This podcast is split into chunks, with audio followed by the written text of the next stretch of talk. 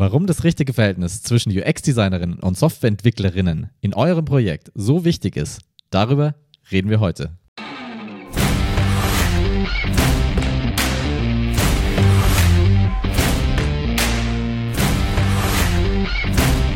Herzlich willkommen bei Software für Menschen, der Podcast über angewandte UX und Managementstrategien für Softwareentwicklung der heute aufgenommen wird nach unserer Weihnachtsfeier. Deswegen sind wahrscheinlich auch meine Augenringe heute nicht mehr wegzuretuschieren. Aber was soll Sebastian? Ich glaube, wir, wir müssen einfach loslegen. Unbedingt, ja. Dafür gibt es ja die Audio-Only-Version, ja. Genau. Hört es am besten nur als Podcast diese Folge, auch wenn sie auf YouTube steht. Dann müsst ihr. Ähm, aber ich muss schon ehrlich sagen, die Weihnachtsfeier, dafür, dass sie remote war, war sie richtig, richtig geil. Also es hat echt Spaß gemacht. Natürlich, es fehlt ein kleines Quäntchen, aber ähm, das, ich meine, es ist echt spät geworden. Ich habe echt viel getrunken. Ähm, und es, also es war einfach toll. Es war einfach ein Social Event und ich glaube, wir haben wirklich das Beste draus gemacht. Ja, würde ich auch sagen. Ah, jo, wir reden über, wie viel UX man braucht in seinem Projekt und, und, und äh, das Verhältnis davon, vor allem zwischen Gerade im Vergleich zur Entwicklung. Genau. Ja, was meinst du denn da schon? Also ich meine, es gibt ja verschiedene Projekte da draußen, nicht nur, äh, es sind ja nicht alle gleich. Ähm, wie, wie, wie kann man das so ein bisschen einteilen? Ja, ich meine, ganz grundsätzlich ist die wichtigste Unterscheidung, glaube ich, gibt es eine Hardware oder gibt es keine Hardware? Klar, wenn es jetzt eine Hardware mhm. gibt, da gibt es dann auch ganz, ganz viel unterschiedliche Komplexitätslevel. Ja, ist es eine komplexe ähm, Industriemaschine ähm, oder ist es ein einfaches ähm, digitales äh, Elektronikprodukt, ja, oder halb, weitestgehend digitales Elektronikprodukt? Ähm, trotzdem ist es so, dass das ähm, diese Hardware-Komponente nochmal einen großen Unterschied macht, ähm, wie viel wie viel UX äh, im Vergleich zur Entwicklung ich in einem, in einem Projekt wirklich brauche. Ja. Ähm, aber wir sehen ja ganz klar auch den Trend, dass alle Firmen, die irgendwas mit Hardware zu tun haben, sich immer stärker entwickeln in Richtung, in Richtung der Softwarekomponente. Also dass die Softwarekomponente immer, äh, immer stärker wird Wichtiger und einen wird. größeren Anteil ähm, aufnimmt. Wichtiger wird auch, ja. Dass die das, also vor allem realisieren es, glaube ich, auch viele, dass sie einfach diese Wichtigkeit hat und ähm, stellen dann entsprechend ihre Teams auch um. Absolut. Also ich meine, schauen wir uns die in Deutschland die vorrangigste Industrie an, also die größte, die, die, die Automobilindustrie. Ich glaube, langsam haben die es auch verstanden, dass Software viel wichtiger ist als die Hardware, vor allem beim Umstieg auf Elektromobilität. Ja. Ähm, genauso denke ich aber auch, kann man diese Lesson sehen bei Maschinenbauern, die zwar immer noch Maschinen bauen, die wahrscheinlich 30, 40 Jahre in irgendeiner Werkstatt stehen, aber auch ja. da habe ich das Problem, wenn wenn ich sie einmal ausliefer mit shitty Software oder mit einigermaßen okayer Software, ich muss da am Ball bleiben. Das heißt, ich muss nicht nur gute Software von Anfang an liefern, sondern ich muss auch updaten können. Das ist auch sowas, das nervt mich bei meinem Auto. Ich, ich, ich, ich sag's mal, ich fahre noch VW. Ja? Ähm, und es hat in dieses, für dieses Auto gibt es keine Software-Updates. Ja, es gibt mal äh, Karten-Updates für die Navigation, aber sonst gibt es keine Software-Updates. Und es hat mehrere Bugs, dieses Auto. Das ist, kann man heutzutage einfach nicht mehr machen. Ich werde mir so ein Auto nicht mehr holen. Ja, ich will Autos, die regelmäßig Software-Updates kriegen, die sich der Welt anpassen, die kontinuierlich ihren Softwareentwicklungs- und UX-Prozess weiterführen, auch wenn das Gerät mal draußen ist. Das heißt, Hardware wird, also, also es wird immer mehr so, als wäre es ein Softwareprodukt. Ne? Ähm, Absolut, ja. Und ich meine, wir sehen das, wir sehen das auch und ich glaube, dass die deutschen Autobauer das auch alle realisieren, ja, und, und ihre Teams jetzt umstellen. Also Daimler hat es ja für die Zukunft gerade auch bekannt gegeben, dass sie sich ähm, als Softwareunternehmen sehen. Ja. Und äh, ich glaube, das ist bei den anderen genauso.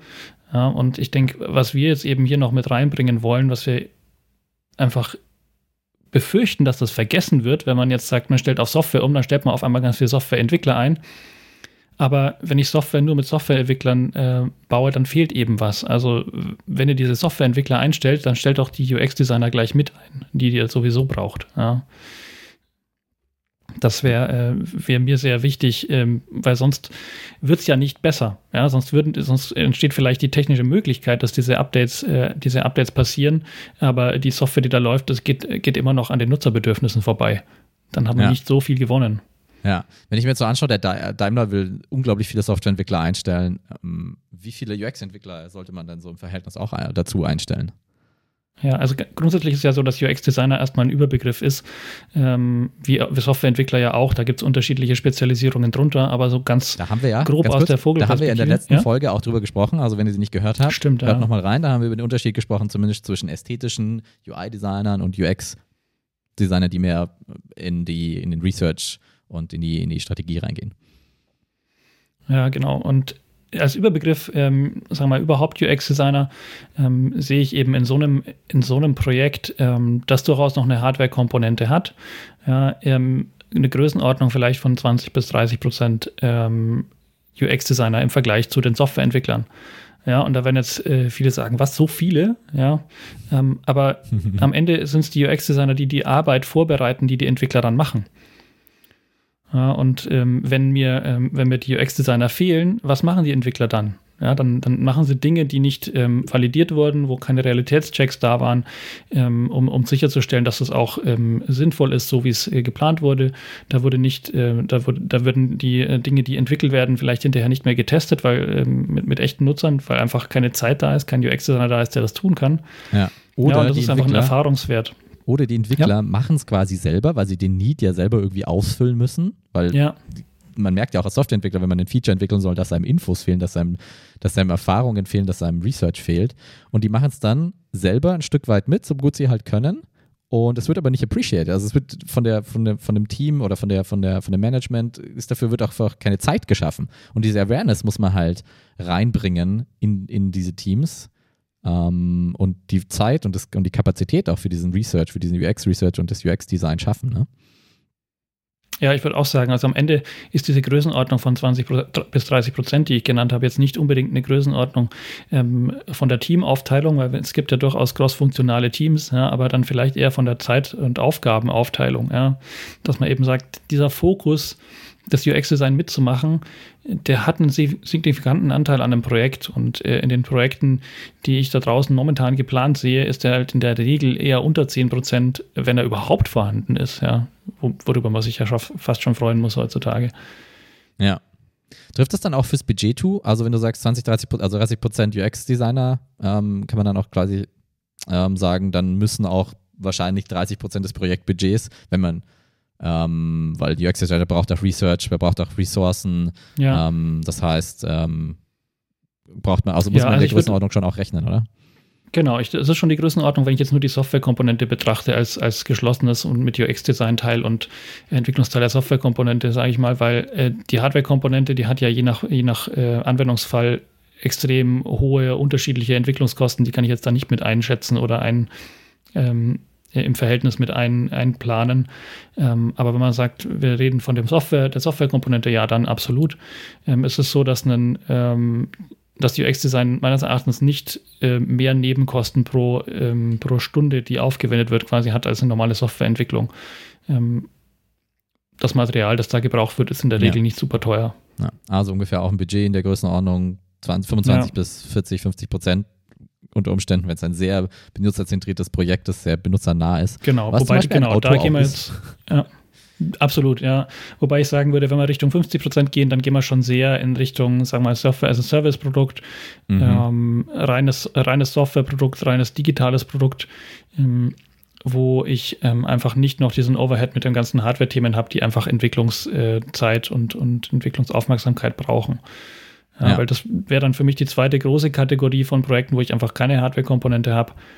Und, und da ist UX einfach nochmal ja, bis zu 50 Prozent äh, des, des Budgets oder des Teams, weil wir einfach ähm, gelernt haben über die vielen Projekte, die wir in dem Bereich gemacht haben, ähm, dass sich die, das Investment in UX dann einfach lohnt. Ja, das spart ja. einfach Entwicklungszeit und ich kann die Entwicklungszeit, die ich habe, sehr viel effizienter und, und zielgerichteter einsetzen.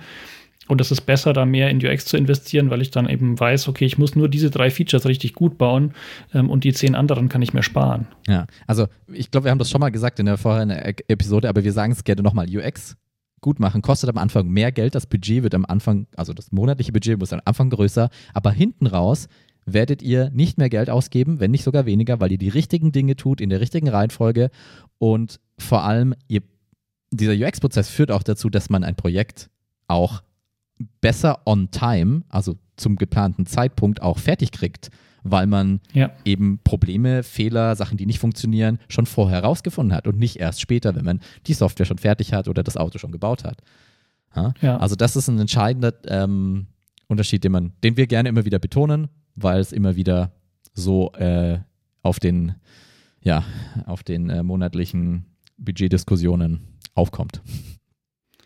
Absolut, aber ich würde auch mal sagen, es gibt halt in dem, in dem, aus der Perspektive auch zwei verschiedene On-Times für ein Projekt. Ja, es gibt das On-Time, äh, das intern ist äh, und das vielleicht Richtung Management reported wird. Ähm, und da kann es natürlich sein, dass man sagt, ja klar, wir sind fertig geworden, wir haben alles, was wir geplant haben, haben wir gebaut und wir haben ein fertiges Produkt erstellt. Ob das dann am Markt funktioniert oder nicht, ähm, sei dann nochmal dahingestellt. Ja? Also das ist ja eben oft das bei Produkten, die ohne UX und mhm. die nicht nutzerzentriert entwickelt werden, die sind ja trotzdem technisch fertig, ähm, aber nicht äh, für den Nutzer fertig. Ja? Für den Nutzer kriegt was für ihn völlig unfertig ist dann in der Regel und das wird dann halt nachgebessert.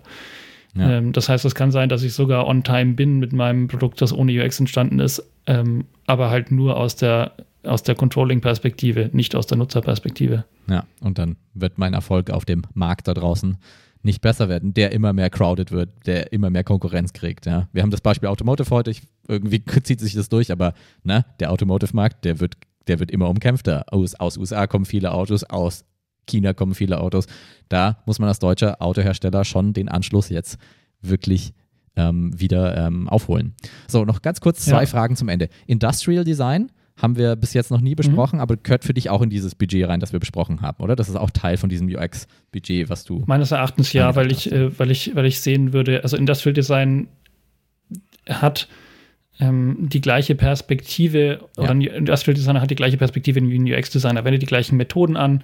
Ähm, das ist einfach der Design, der Designbereich. Ja. Ich würde da jetzt nicht so ja, so, so, so die, auf die Begriffe Das Mindset pochen. gehört da dazu und die machen auch genau die genau. Sachen, über die wir auch reden. Ja. Aber nicht alles davon, deswegen gibt es auch noch UX-Research und so weiter. So, und ganz kurz zum Schluss. Wenn ich jetzt Softwareentwickler bin oder ich bin Projektleiter irgendwo und ich, ich, ich kriege nicht das Budget für, für mehr UX-Research, für mehr, mehr UX-Design, was kann ich, ähm, was sind einfache Sachen, die ich tun kann, um so ein bisschen die Awareness zu schaffen in meinem Unternehmen, in meinem Team? Ja, ähm, das haben wir tatsächlich ausführlich diskutiert auf einem, äh, auf einem UX Management Roundtable. Das ist eine äh, Geschichte, die wir bei Interfacewerk ähm, ungefähr alle sechs Wochen machen, wo wir verschiedene UX-Manager an den Tisch bringen und Themen diskutieren. Ich will mal die drei Kernpunkte ähm, herausstellen, die da auch wieder rauskamen, wo viele äh, UX-Manager geteilt haben, dass das für sie schon funktioniert hat ähm, in einer, in einer einer Variante von diesen, von diesen mhm. drei Themen. Ja, der erste Punkt ist, ähm, man muss es einfach trotzdem machen. Also ich, ich beweise einfach an einem, an einem äh, Leuchtturmprojekt, das ich vielleicht mit dem Budget, das ich schon habe, einfach umsetzen kann, ähm, dass es funktioniert. Ja, ich ich mache es einfach ähm, und ähm, zeige dann und kann dann nach oben beweisen, hey, das hat jetzt so und so äh, mhm. viele Vorteile gebracht. Das, das nennen wir immer Dadurch haben wir, UX, ne? Genau, ja. Mhm.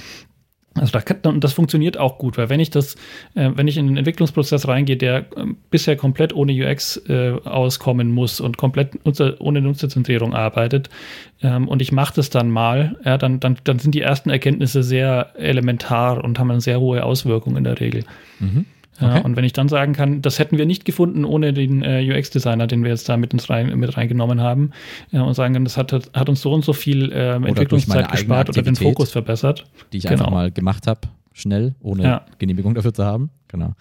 Okay, genau. was kann ich noch Wenn machen? ich das beweisen kann, bin ich, bin ich einen guten Schritt vorangekommen, äh, darin äh, das Mindset zu verändern. Mhm. Ähm, das zweite ist, wenn ich wirklich das Mindset verändern will, ist äh, einfach zu dokumentieren, was die Nutzer daraus tatsächlich tun. Ja, Videos aufnehmen von äh, Usability-Tests mit, äh, mit dem Produkt. Ja, ähm, vielleicht mal den Manager wirklich auch einfach mitnehmen und im, im Nebenraum sitzen lassen. Ähm, je nachdem, wie das Setup ist, hat man da ja vielleicht so eine Glasscheibe, ähm, die nur durch eine Richtung durchschaubar ist, wo man dann beobachten kann, wie die Leute tatsächlich mit einem Produkt interagieren. Ähm, und äh, damit quasi die Schmerzen des Nutzers äh, mit dem Management direkt zu teilen das habe ich schon äh, sehr gut funktionieren sehen, weil die einfach oft keine Relation haben, was die Leute tatsächlich für Schwierigkeiten haben mit den Produkten, die man die ganze Zeit verkauft und äh, selber eigentlich vielleicht denkt, dass die super toll sind und keine größeren Probleme haben. Aber wenn man wirklich quasi die Empathie aufbauen kann, mhm. dann ähm, dann passiert da wirklich was. Ja. Und am Ende ja, muss, ich, ähm, muss, muss ich halt die Sprache der Manager sprechen, mit dem, wie ich es kommuniziere. Und dazu gehören auch so ein bisschen die, die Zahlen und Fakten, die wir, die wir auch schon gegeben haben heute. Damit ich die, ja, weil ich meine, klar, Manager denkt in Zeitbudgets, Geldbudgets und ähm, in, in Zielerreichung und alles, was wir, ähm, was wir in Anführungszeichen predigen, dient ja wirklich dafür, die Ziele, die wirtschaftlichen Ziele, auch die unternehmerischen Ziele dann auch erreichen zu können, weil ich mit einem guten UX-Research, weil ich mit einem guten Prozess an der Stelle ähm, sicherer vorankomme und ähm, effizienter bin und mein Projekt on time gut nutzerzentriert fertig kriege am Ende. Ja, absolut. Also wenn ich das schaffe quasi, ähm, und das ist eigentlich nicht schwer, weil ich muss eigentlich nur mal kurz drüber nachdenken, wenn ich meine Ergebnisse habe aus dem UX-Bereich. Ja. Kann ich das schaffen, so zu formulieren, dass es der Manager gut versteht? Kann ich zeigen, hey, das wird uns helfen, unseren Umsatz zu erhöhen.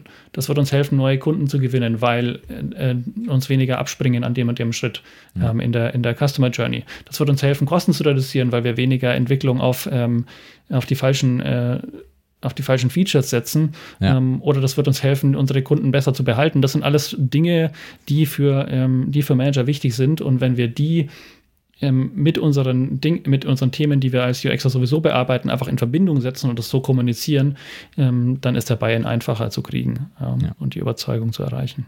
Super. Alles klar. So viel zu diesem Thema. Ähm, ihr habt gerade gehört, wir machen sowas wie ein UX-Management äh, Roundtable für Leute, die wirklich in solchen Positionen sind und Erfahrungen, Pains oder Probleme shared. Wenn ihr Bock habt, da mitzumachen, dann meldet euch. Ähm, in, dem, im, im, in der Folgendescription äh, ist ein Link, wo ihr euch melden könnt. Ähm, dann können wir euch damit reinnehmen. Da gibt es viel zu lernen und das macht doch echt viel Spaß. Ich würde sagen, damit sind wir durch für heute, oder? Ja, ich glaube auch, alles Wichtige haben wir abgehakt und äh, wenn ihr Fragen habt, dann wie immer schreibt uns in die Kommentare ähm, und ähm, oder schreibt uns direkt an. Dann äh, nehmen wir das gerne mit auf und können das vielleicht auch in der äh, folgenden Episode mal noch mit äh, thematisieren. Sehr, sehr gerne. Genau. Dann würde ich sagen, vielen Dank und bis zum nächsten Mal. Ciao.